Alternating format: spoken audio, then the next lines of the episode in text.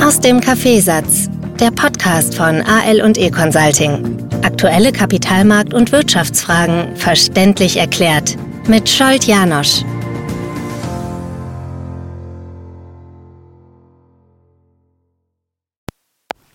Ja, auch in diesem Jahr sind wir angekommen. Im Idealfall in den, äh, zu den ruhigen, schönen, wirklich besinnlichen drei Wochen des Jahres. Wieso drei Wochen? Naja, ich versuche seit Jahren und äh, in dieser Woche wird man das in den Podcast raushören, schon in der Woche vor Weihnachten sehr, sehr, sehr ruhig zu werden, auch mit der Familie, wenn möglich, nicht nochmal die Hektik aufzuspielen, sondern eben schon ruhiger zu werden, um dann ins Wochenende, in den 24. Äh, wirklich entspannt hineingleiten zu können. Und äh, wer das noch nicht gemacht hat und bis am 23. noch voll rennt, dem kann ich nur empfehlen, das einmal zu versuchen. Und dann kommt die Zeit zwischen Weihnachten, Silvester und dann noch bis am 6. bis zu den drei, Heiligen Drei Königen.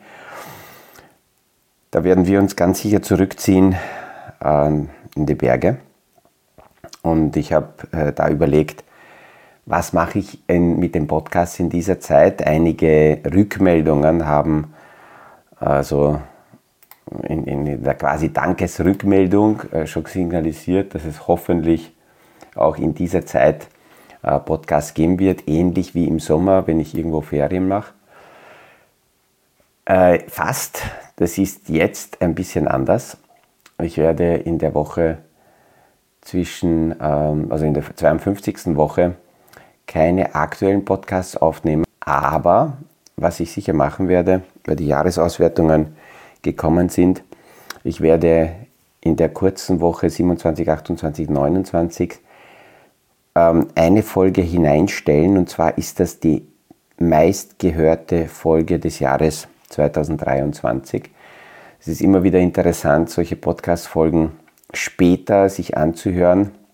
Ich höre sie mir genau deswegen gerne an, weil ich dann spüre, wie es mir damals gegangen ist mit, mit, mit, diesem, mit diesem Umfeld, mit dem ganzen Milieu.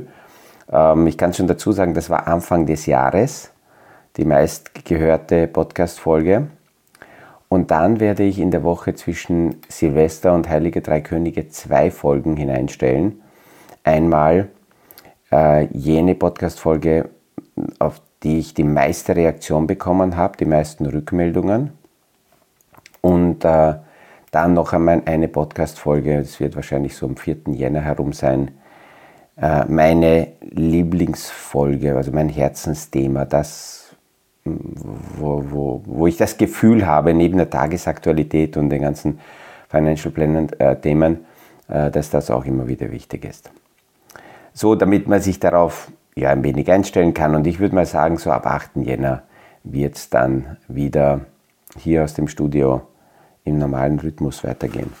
Auch jetzt am Wochenende hat mich eine äh, Frage beschäftigt und diese Frage kommt deswegen sehr gut, wahrscheinlich ausgelöst durch äh, meine Erzählungen, dass ich derzeit mit meinem Sohn, wir unterhalten uns bis jetzt schon sehr, sehr viel über Entwicklungen an den Kapitalanlagemärkten, aber jetzt aktuell noch viel mehr, weil, wir, weil, er, weil er ja, in der Thematik drinnen ist und ich dürfte, es dürfte irgendwie gelungen sein, eine Tür äh, zu finden, um mit den Themen in, in seine Themendimension hineinzugehen.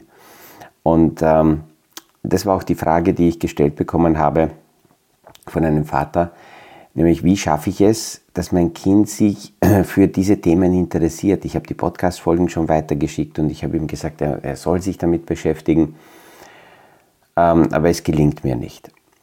Die erste nüchterne Frage ist äh, natürlich, was sieht das Kind, was hat das Kind bis jetzt gesehen, weil ja, Kinder sehen, was die Eltern sagen, aber viel wichtiger ist, sie sehen, was sie tun, sie spüren, wie sie denken.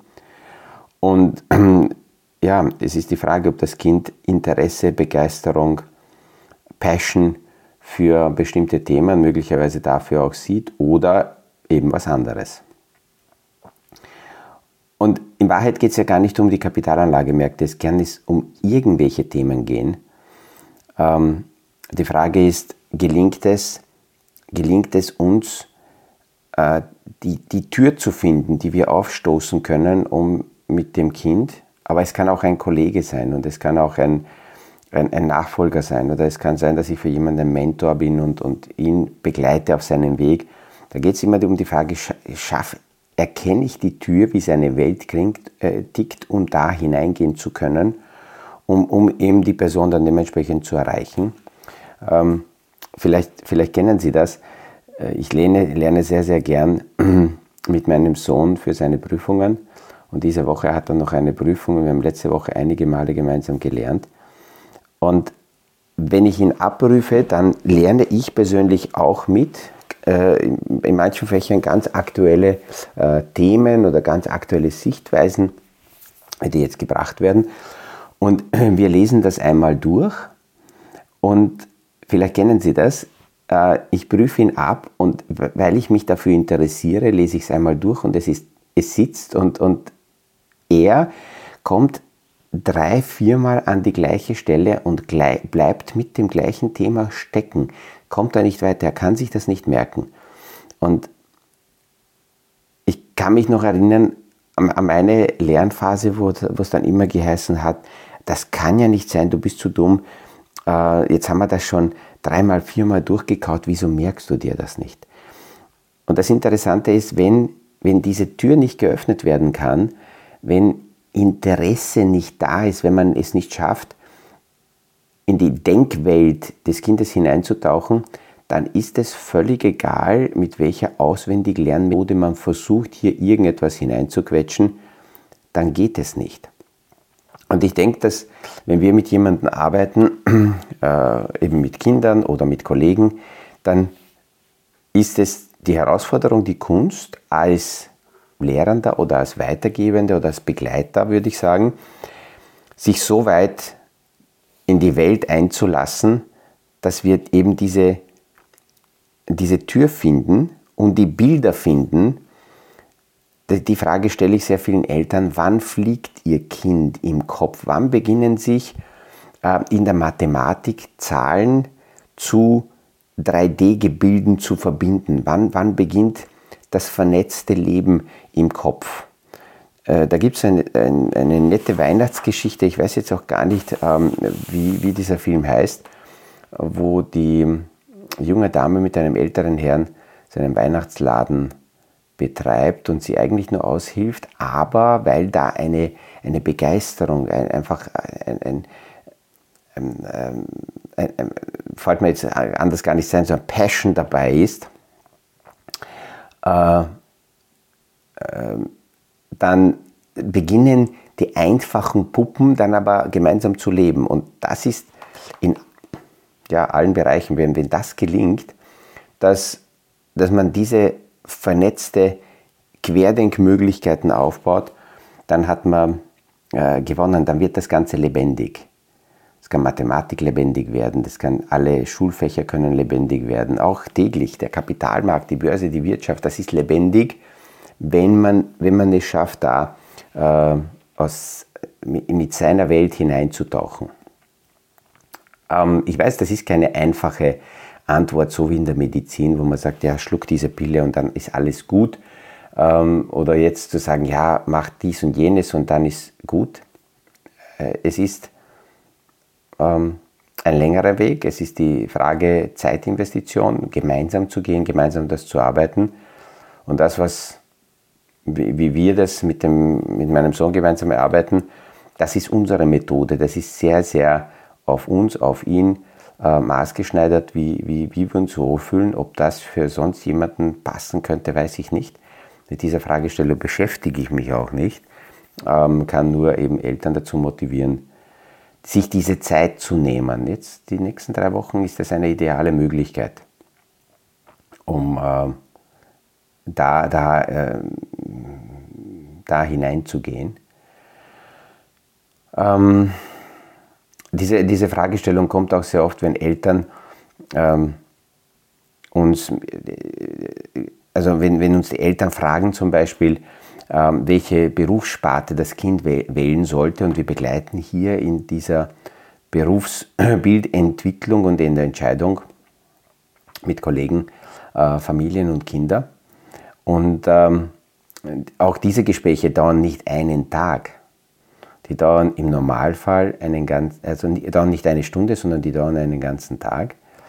Äh, vor, vor einigen Wochen ist eine Mutter gekommen und wollte das gemeinsame Gespräch, dass sie mit dabei ist und war dann etwas erstaunt, wie wir gesagt haben, wir bauen das nur so auf, dass wir möglicherweise gemeinsam frühstücken und vielleicht gemeinsam Abendessen, aber dazwischen den ganzen Tag wir uns die Zeit nehmen und da arbeiten wir nur alleine mit dem, mit dem Kind. Das ist im Normalfall so Alterskategorie irgendwo zwischen, zwischen 15 und, und 17 ist das eine, eine ganz gute Zeit, ähm, wo, man sich da, wo, wo man das machen kann. In vielen Fällen machen wir es vielleicht auch früher, so ab, ab, ab 13 schon, gerade in dieser Phase, wo man entscheidet, wo geht es weiter, aber wir sehen, die echte Entscheidungsmöglichkeit ist so irgendwo äh, besser zwischen 15 und 17. Und danach gibt es dann auch unsere Eindrücke und die Zusammenfassung, aber es kommt sehr, sehr oft nicht das raus als Ergebnis, was sich die Eltern vorstellen. Und da ist immer die Frage, wie weit gelingt es, äh, dass die Eltern da loslassen. Und so ähnlich ist es auch an den Kapitalanlagemärkten. Da kann ich sehr besessen ähm, äh, eine bestimmte Richtung verfolgen. Das wird nicht, äh, nicht, nicht funktionieren, sondern ich muss mir die Zeit nehmen ähm, und, und die andere Person auch kommen lassen. Also es ist heute also sehr interessant, weil jetzt gleitet mein Podcast in eine ganz andere Richtung ab und es geht gar nicht um die Kapitalanlagemärkte, aber wenn wir mit Menschen arbeiten, ist es immer wieder wichtig, durchaus die, die Menschen zu, zu verstehen. Na, apropos verstehen, das, was letzte Woche noch als Eindruck übergeblieben ist, weil das war auch ein Thema, ähm, das wir gemeinsam besprochen haben in der Familie, wie es, wie es, wie es ist, dass ein Diktator, das ist für, auch für mich neu, äh, dass ein Diktator die ganze Welt als Zuschauer in seiner wirren Rede ähm, als, als Publikum hat und, und Dinge erzählen kann, ohne dass da irgendwer reinkrätscht, die wirklich Nonsens sind.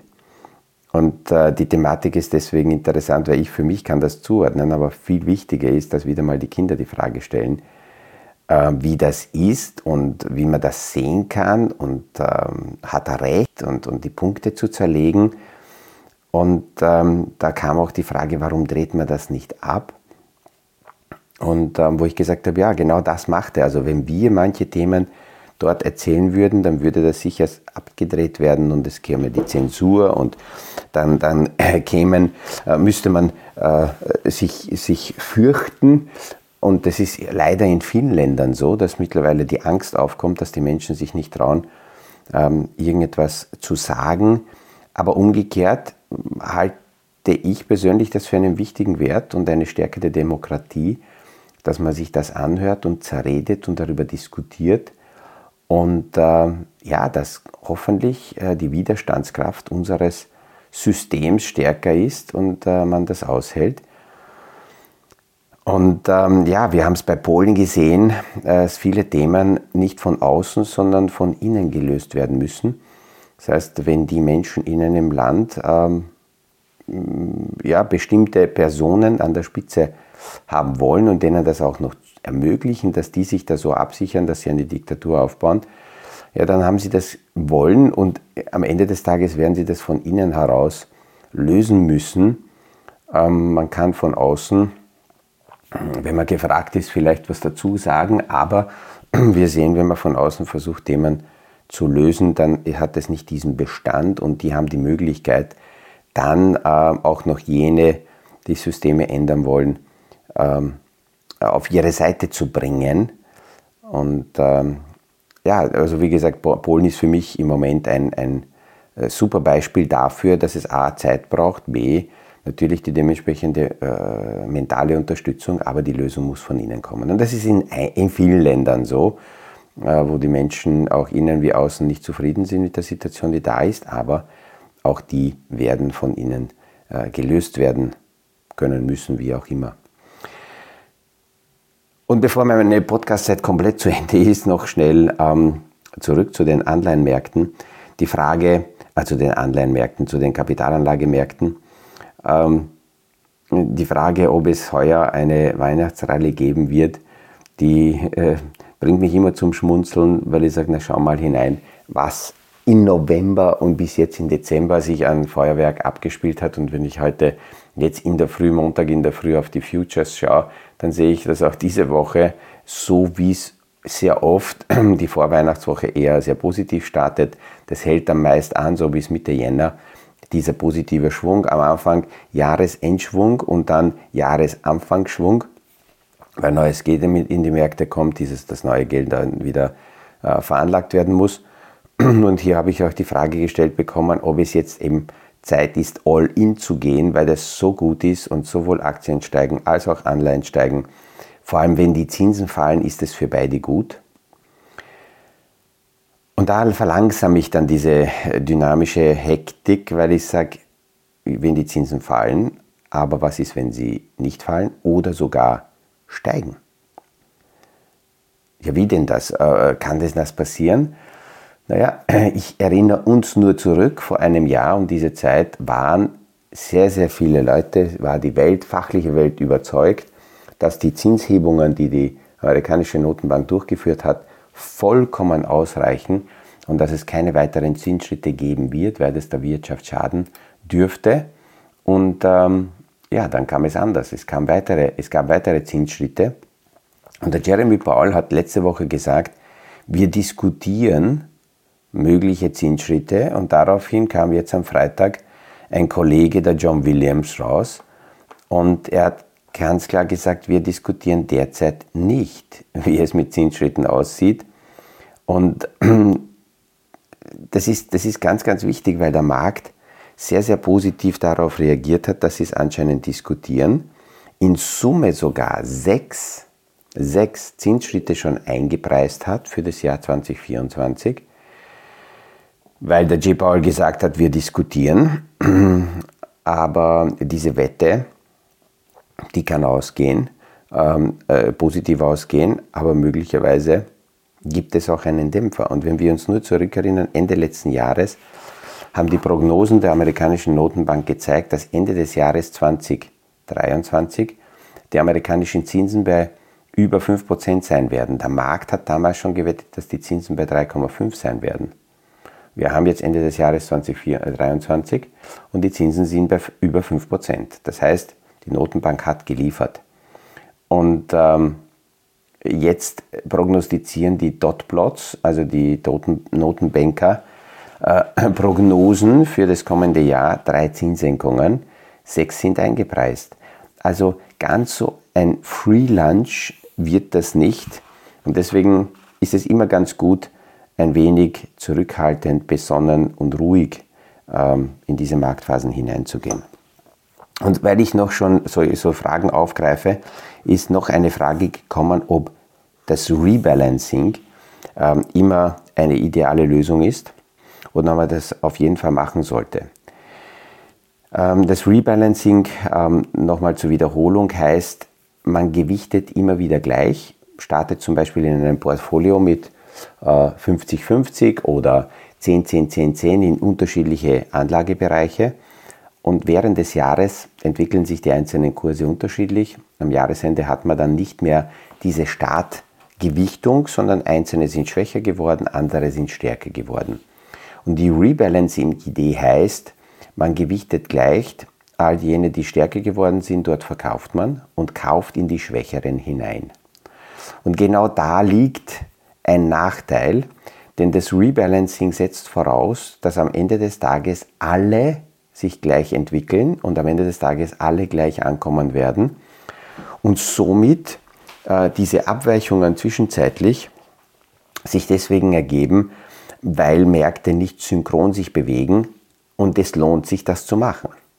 Aber wenn wir uns tatsächliche Entwicklungen und Statistiken anschauen, dann sehen wir, dass der Markt sich eben nicht im Gleichtakt bewegt. Und wenn wir jetzt den Standard Poor's Index hernehmen, dann wird hier immer wieder kritisiert, dass marktgewichtet hier einige Unternehmen zu stark sind, so wie die Magnificent Seven. Die ziehen den Markt, den Index sehr stark nach oben. Die bringen die Performance und die anderen 300, äh, 493, die machen in Wahrheit zu wenig. Und wenn man jetzt gleichgewichtet, dann würde man diese Zugpferde beschneiden und sagen, ich nehme dort Gewinne weg und gebe es in die schwächeren Unternehmen hinein. Das kann ich dann machen, wenn ich überzeugt bin, dass alle 493 auch steigen werden und sie sind jetzt zurückgeblieben, der Markt wird das entdecken und deswegen werden sie stärker werden. Eine Garantie gibt es dafür nicht. Verzichte aber gleichzeitig auf die Momentumentwicklung der Zugpferde. Und langfristig haben wir gesehen, dass in vielen Branchen einzelne Leader die Branche gezogen haben und sehr viele Schwächere niemals äh, an die Spitze gekommen sind, sehr viele Schwächere eher sogar verschwunden sind über die Zeit. Also ist das Rebalancen auch keine, ähm, kein Allheilmittel und zu sagen, super, da habe ich alles erledigt und da brauche ich nichts machen. Ähm, so ist es nicht und deswegen sollte man also diese, diese Geschichte auch aus der notwendigen Distanz betrachten und sich überlegen, wo macht man das und warum macht man das. Naja, mit diesen Gedanken verabschiede ich mich in diesen heutigen Tag, in diese vorweihnachtliche Entspannungswoche und freue mich natürlich wie immer, wenn wir uns morgen wieder hören beim nächsten Podcast aus dem Kaffeesatz. Das war aus dem Kaffeesatz, der Podcast von AL und E Consulting zu aktuellen Kapitalmarkt- und Wirtschaftsfragen, verständlich erklärt mit Scholt Janosch. Aktuelle Fragen, Rückmeldungen und Anmeldungen zum nächsten Kapitalmarkt-Talk findet ihr auf unserer Homepage www.aleconsulting.at.